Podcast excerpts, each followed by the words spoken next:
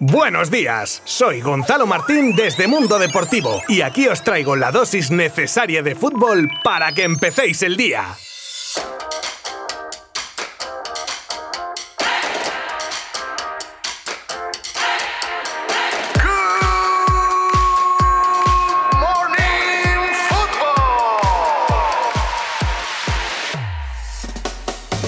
El Villarreal flamante campeón de la Europa League después de llegar a una tanda de penaltis para recordar durante mucho tiempo y que se decidió en el último de los 10 lanzamientos sin fallo hasta que llegó la oportunidad de los porteros donde De Gea falló el único penalti de toda la tanda o podéis pensar también que fue paradón de Rulli. Eso como queráis vosotros. Un partido que llegaba al minuto 90 con empate a uno tras los goles de Gerard Moreno, como no, en el minuto 29 y de Cavani en el 55. Desde el empate del United el Villarreal sufrió pero supo aguantar las acometidas inglesas y con mucho coraje llegarían a la prórroga y de ahí a la tanda de penaltis donde se resolvería todo. Primer título europeo para el Villarreal y cuarto de su entrenador, Unai Emery, que tras conseguir tres con el Sevilla, suma este a su palmarés convirtiéndose en el entrenador con más títulos de esta competición de la historia. Cuatro de cinco que ha ganado el míster español y un Villarreal que con este primer título da un paso al frente y se presenta como un gran equipo que jugará la próxima edición de la Champions League. Una edición de Champions histórica que contará con cinco equipos españoles.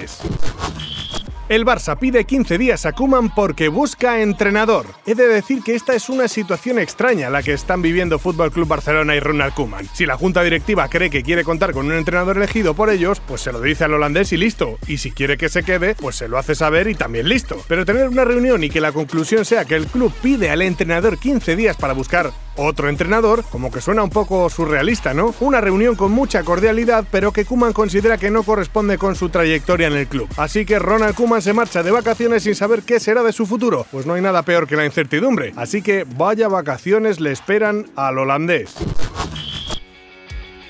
Duro comunicado del Barça como respuesta a la coacción de la UEFA. Después de que la UEFA anunciase la apertura de un expediente disciplinario a los equipos aún interesados en formar parte de la Superliga, con amenazas de sanciones de hasta dos años sin jugar Champions, el Barcelona ha sacado un comunicado en el que tacha de insistente coacción y de sanción del todo incomprensible que constituye una falta de respeto a la autoridad de los tribunales de justicia. Continúa el comunicado alegando que la intención de esta Superliga es la de mejorar la situación actual del fútbol y termina aclarando que tanto Barcelona como Juve como Real Madrid no cederán a ninguna presión intolerable y que seguirán buscando soluciones urgentes para modernizar el fútbol o que se asistirá a una inevitable ruina. La guerra está abierta.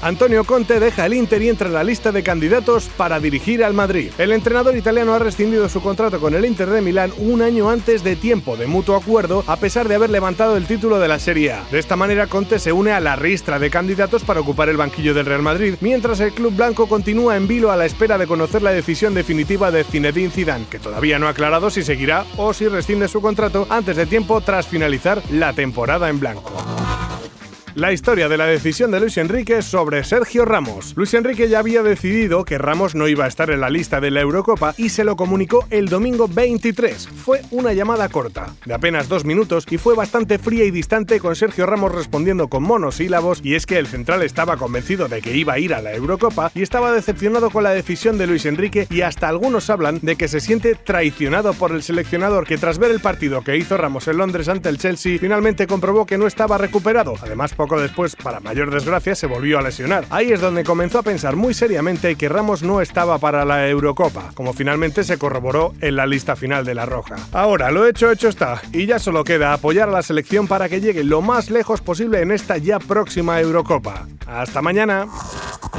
Mundo Deportivo te ha ofrecido Good Morning Football, la dosis necesaria de fútbol para comenzar el día.